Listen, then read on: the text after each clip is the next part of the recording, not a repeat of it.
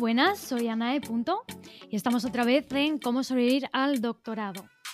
Hoy eh, vamos a tratar un tema que probablemente la gran mayoría de doctorandos pues eh, vive, ¿no? Es una situación bastante común, que es el viajar, el tener que hacer estancias en el extranjero, eh, internacionalización y todas estas cosas, ¿no? Evidentemente, pues viajar tiene muchísimas ventajas, pero bueno, no es oro todo lo que reluce. Vamos a tratar hoy con mi queridísima amiga y compañera Ana Di Mauro. Hola. ¿Qué tal, Ana? Muy bien, ¿y tú qué tal? Qué bien verte aquí. Encantada de tenerte con nosotros hoy. Eh, bueno, deciros que eh, aquí mi, mi, amiga Ana es eh, ingeniera del medio ambiente y también es doctoranda de tercer año en el doctorado Ambiente Design e Innovaciones.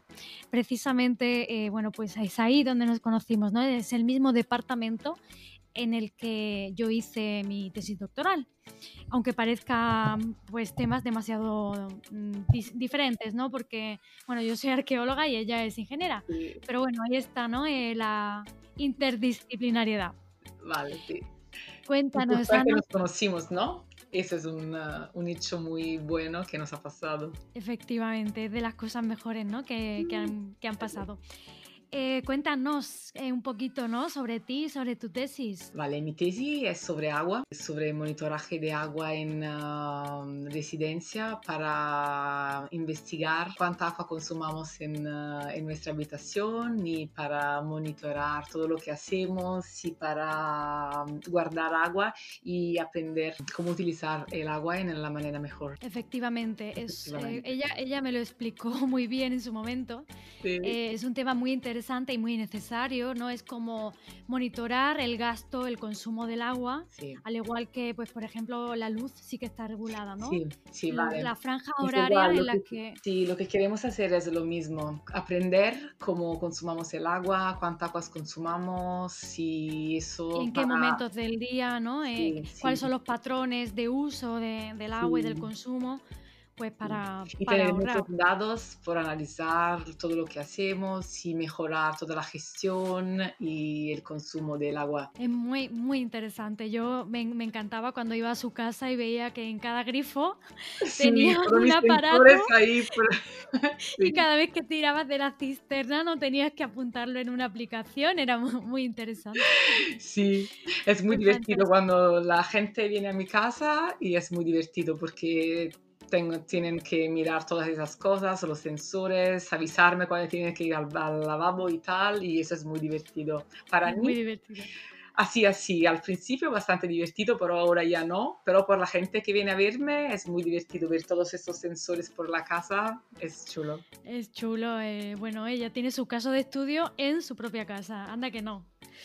bueno, pues eh, Ana, eh, hoy vamos a hablar de, de, los periodos que transcurrimos en el extranjero. Bueno, hay muchos, muchas formas ¿no? de pasar tiempo fuera. Yo, por ejemplo, pues obtuve mi beca precisamente en un país del que yo no procedo. Entonces, bueno, pues eso me hizo estar cinco años fuera de mi, de mi lugar de origen, digamos. Pero hay personas pues, que se quedan en su universidad, en su casa, por así decirlo, pero igualmente pues tiene que, hacer estancias, ¿no? Que, ¿Cómo fue tu caso? ¿Dónde estuviste? Sí, me fue en Oslo, en, uh, en Berlín, dos sitios súper, súper chulos y que me han encantado. Ha sido súper bien viajar porque también está muy bien conocer nuevos sitios, eh, conocer nueva gente, pero viajar en el extranjero mmm, tiene un lado que está muy bien y otro que no está tan bien porque tienes que... Mmm, que ahorrar dinero para, para, estar ahí. En el doctorado tiene que uh, esperar mucho tiempo hasta que te devuelvan el dinero y Sí. Es que eh, efectivamente es así. Normalmente, bueno, pues cuando uno hace un doctorado y es una exigencia tener internacionalización, normalmente las universidades suelen eh, financiar, ¿no? El Sí. problema mm, que es que que te van a financiar luego. Entonces, Exacto, estás ahí mm, viviendo tienes que que es adelantar. súper chula, pero tienes también que mirar muchas cosas porque a veces no, puede- no puedes vivir todo lo que quieres vivir porque tienes que mirar muchas cosas. Y esto no está tan bien.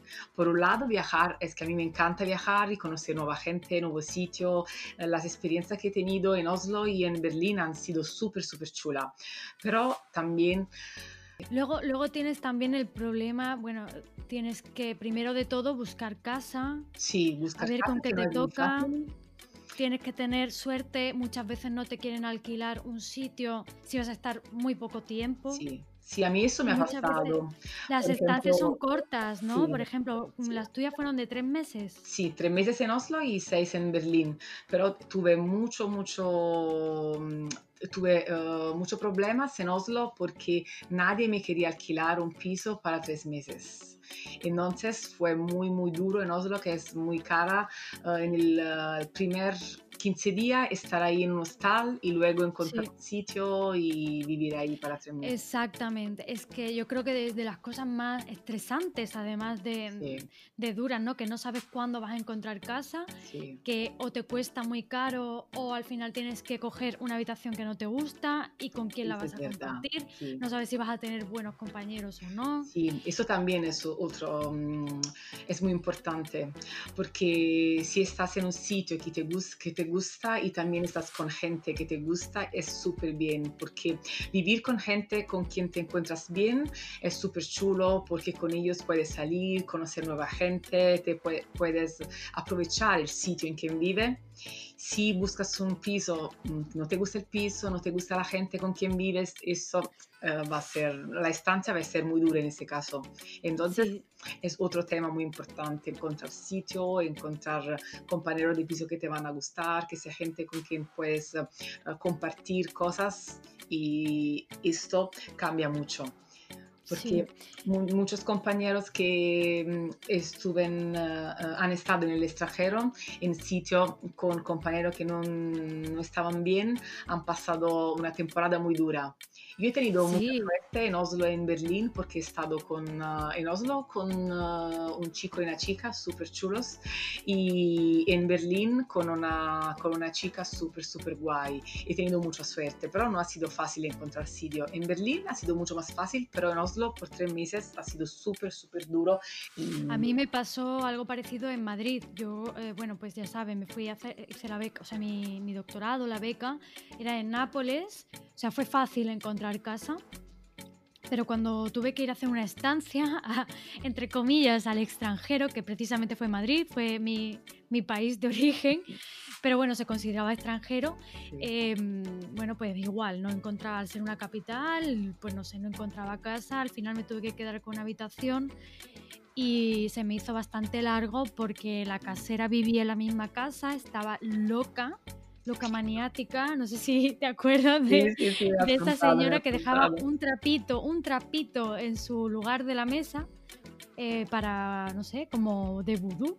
Y, Sí. y bueno, y nos controlaba todas, entraba a nuestras habitaciones, Sí, em, te encuentras de todo. También en Nápoles me ha pasado cosas horrorosas, pues por ejemplo, eh, un casero que me puso cámaras para controlar cuándo entraba, cuándo salía. madre mía. ¿Tú no sabías eso? No, eso lo sabía. Eh, eh, en Vianardones. Ah, in via Nardones. Ah, Quando sono tornata di Madrid, quando sono tornata di Madrid mi è capitata questa cosa. Che raro. Y así, y eh, pues bueno, mala suerte, ¿no? Sí. Pero bueno, que es, es lo que tú dices. Sí, eh, si tenemos la suerte, pero bueno, al final es una cuestión de suerte. Sí, sí, es mucha suerte, porque al principio cuando estás buscando y no encuentras piso, al final estás harta de buscar piso y el primero que vas a encontrar te lo va- vas a alquilar y al final no siempre te va bien. Eso lo tienes que tener en Exacto. cuenta. Luego, otra de las cosas es que viajar es una cosa y tener que irte de estancia o mudarte a otro país es otra. Sí, El primer inconveniente es, bueno, pues estás todo el día moviéndote de un país a otro, vives con una maleta. Sí, es Y verdad. estar todo el día viviendo de una maleta, Sí. eh, al final Sí, esto me ha pasado porque desde Oslo me fue directa en Berlín porque mm, mi estancia en el extranjero fue un error. Yo antes tenía que estar seis meses en Oslo y luego en Berlín, y luego cuando estaba en Oslo me dijeron, no, tú no puedes estar en Oslo te tienes que venir a Italia. Pero ahí ya estaba trabajando, entonces me tuve que estar ahí hasta um, final de tres meses y desde ahí me fue en Berlín. Eso también fue muy duro. Estás en el extranjero y no sabes cuánto tiempo te vas a quedar ahí, no sabes nada, no sabes cuándo puedes volver y esto no es, mm, es duro porque no por estar ahí, porque a veces cuando te encuentras bien en un sitio se está bien, pero es muy duro porque ah, cuando estás trabajando en un proyecto que es muy nuevo, empiezas a trabajar en un sitio, te acostumbras, empiezas a estudiar cosas y luego tienes que quitar lo que estás estudiando y empezar otra vez en, en, otro sitio con Exactamente. es... cosas diferentes y eso es lo peor.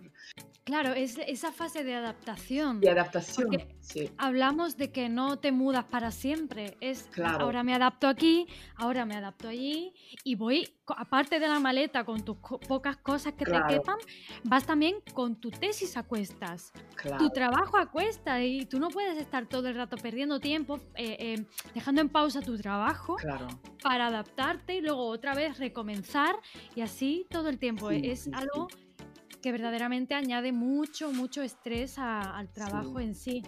Sí, sí, es verdad. Porque vas a perder mucho tiempo en estas cosas, no vas, a, no vas a aprovechar de verdad el tiempo que estás en el extranjero, porque siempre está ahí pendiente de tu tesis, pendiente de los profesores que no entienden lo que, va, lo que pasa en esa temporada, porque el doctorado son tres años, pero no es mucho. Y a veces el tiempo que pasa en el extranjero es muy importante porque vas a compartir con otra, otros profesores, otras universidades, otra manera de estudiar el mismo tema, que es muy importante, pero a veces el tiempo es muy poco y, y con todos esos problemas que tiene no puedes aprovechar lo que estás estudiando y eso también es rollo. Bueno, bueno, y, hasta ahora estamos dando por hecho el tema del idioma. Estamos dando por hecho que hablamos inglés o que, bueno, que... Ese es otro tema. Claro, que en otros países pues también hablan inglés, pero no es así.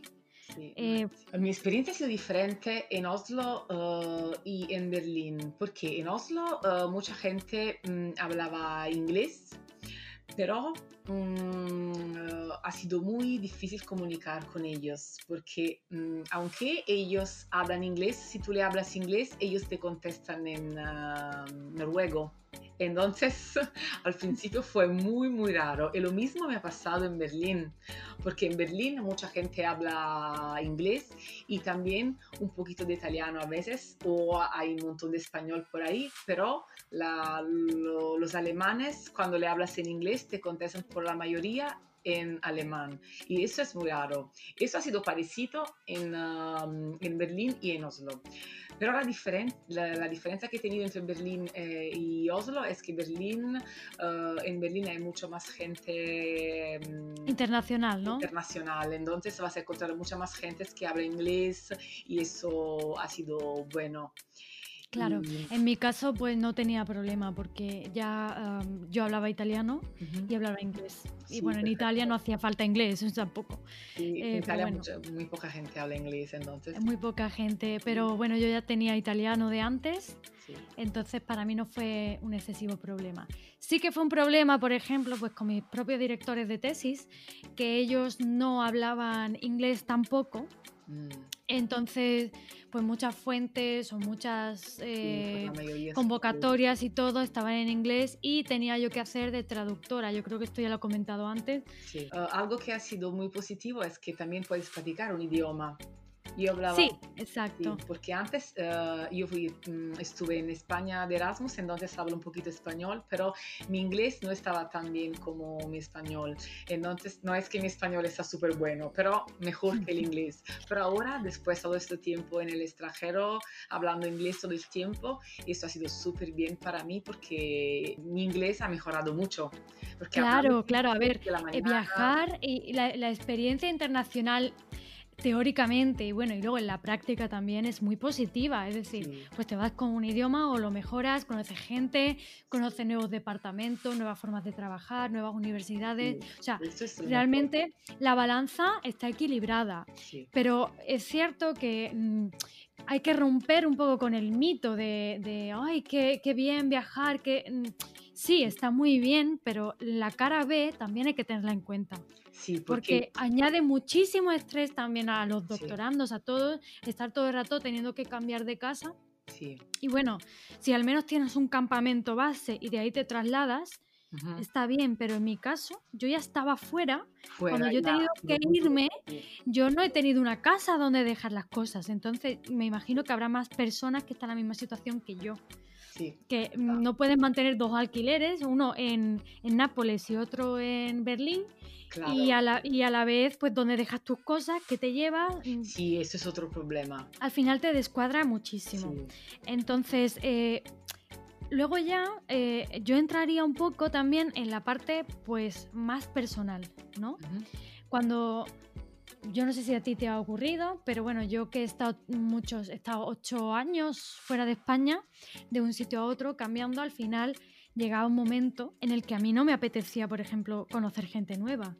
O sea, estaba tan harta de contar siempre la misma historia, de tener que hacer un resumen de mi vida.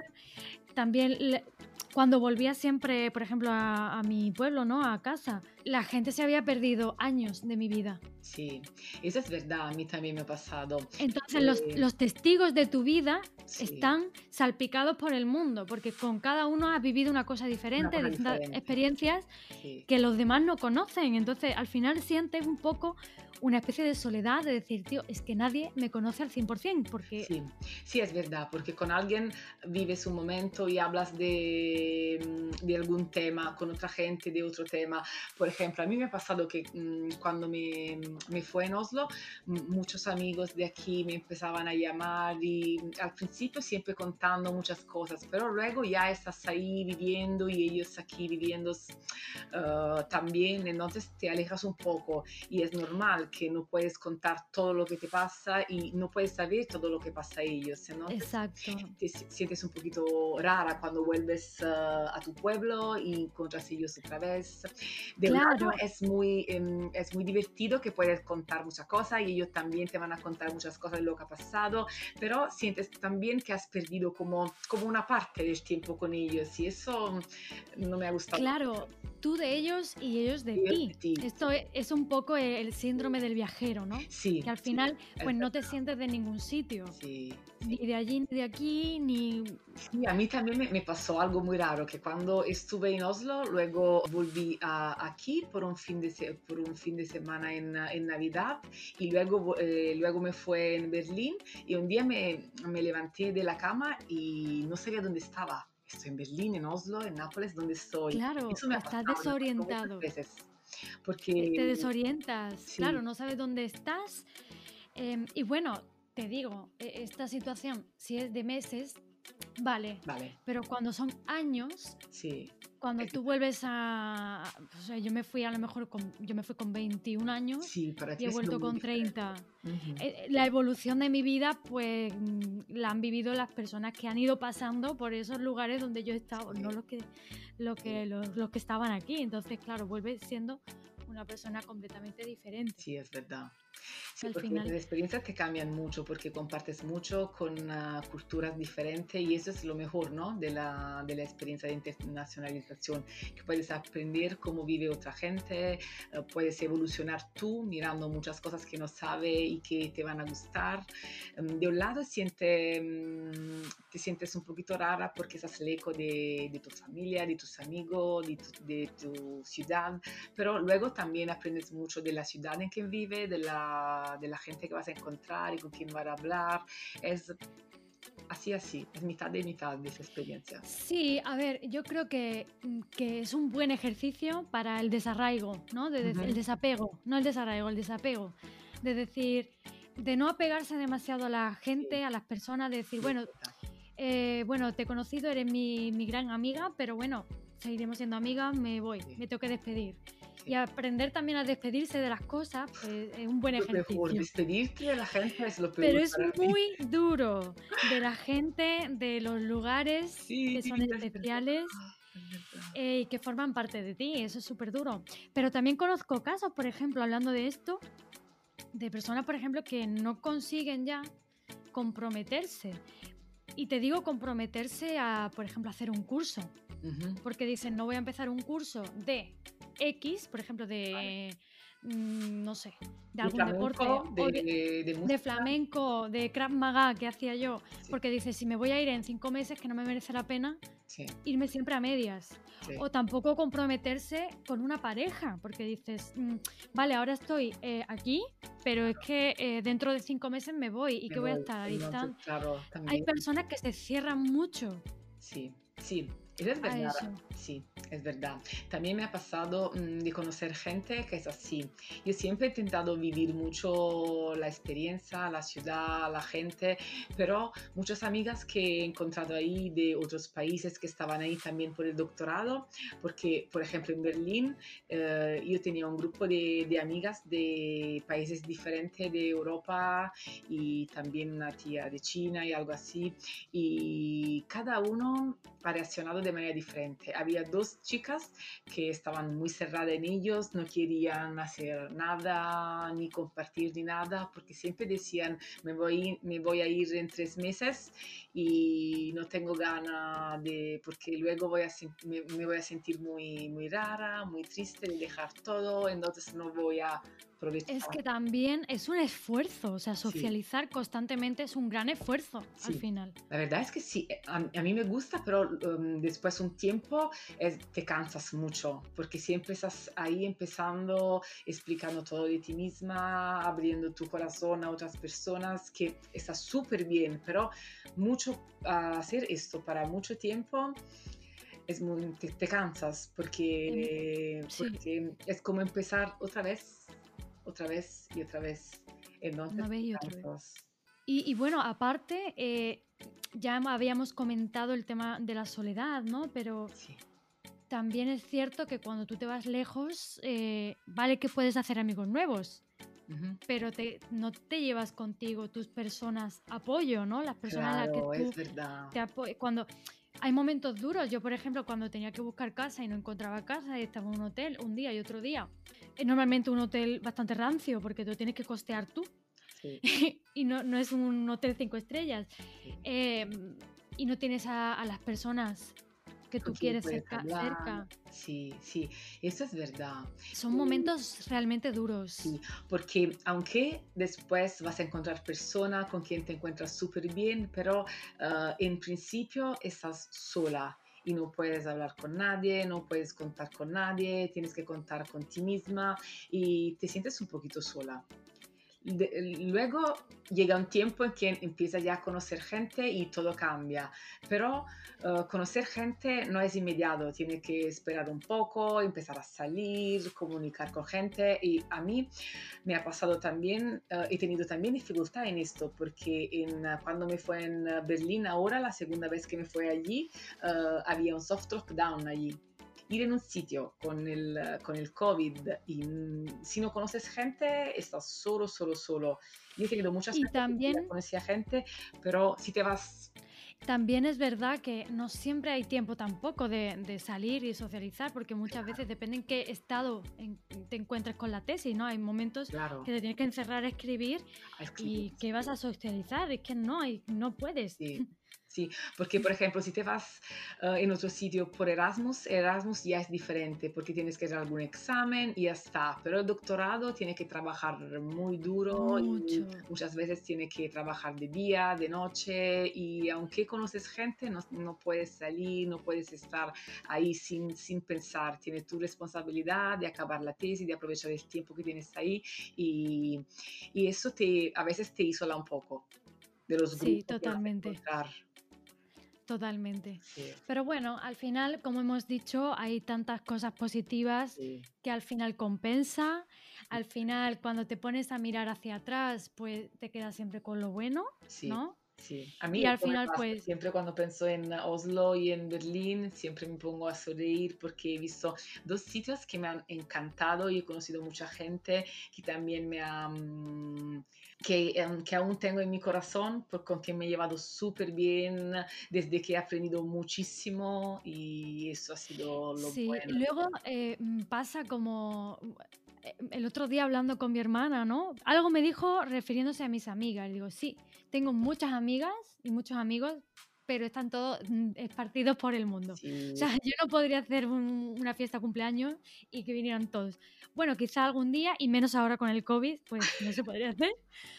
Pero, pero bueno, eh, lo que tú dices, al final todas esas personas pues te las guardas para ti, mantienes el contacto y, y bueno, y, y así tienes una excusa para, para seguir viajando, ¿no? Para, para sí, sí, sí, visitarlos. sí, sí, claro.